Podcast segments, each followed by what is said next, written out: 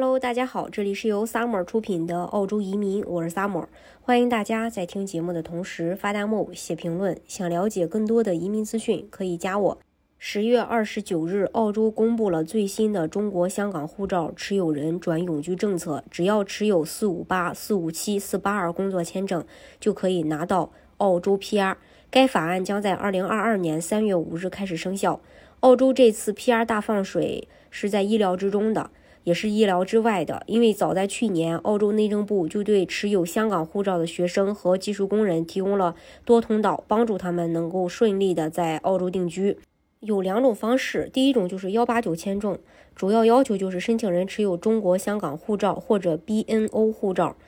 主申请人持有四五七、四八二或者四八五签证，并遵守相关的签证条款。在递交永居申请前，在澳洲连续居住至少四年，可以境内或境外递交。这里的所谓幺八九，有着与以往幺八九完全不同的优势，在于没有移民分数的要求，没有职业限制，呃，没有年龄限制，然后父母子女均可移民。满足要求的申请人，只要毕业后申请。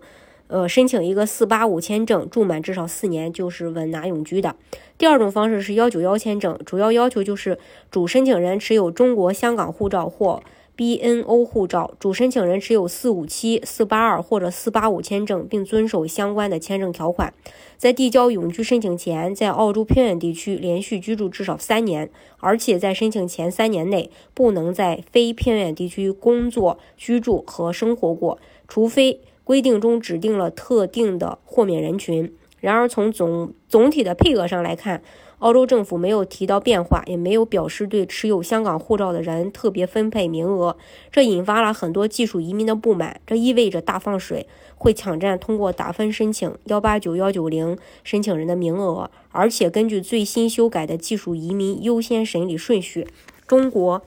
香港的申请是排在最前面的。这让苦苦等待很久，并且在努力凑分的其他申请人痛苦不堪。本来名额就不多，还要被插队。不过，由于疫情导致的澳洲本地就业市场技能人才短缺，严重影响到企业的运行和经济复苏。这样，澳洲政府意识到必须大量接收技术移民，以确保劳动力市场的人才维系。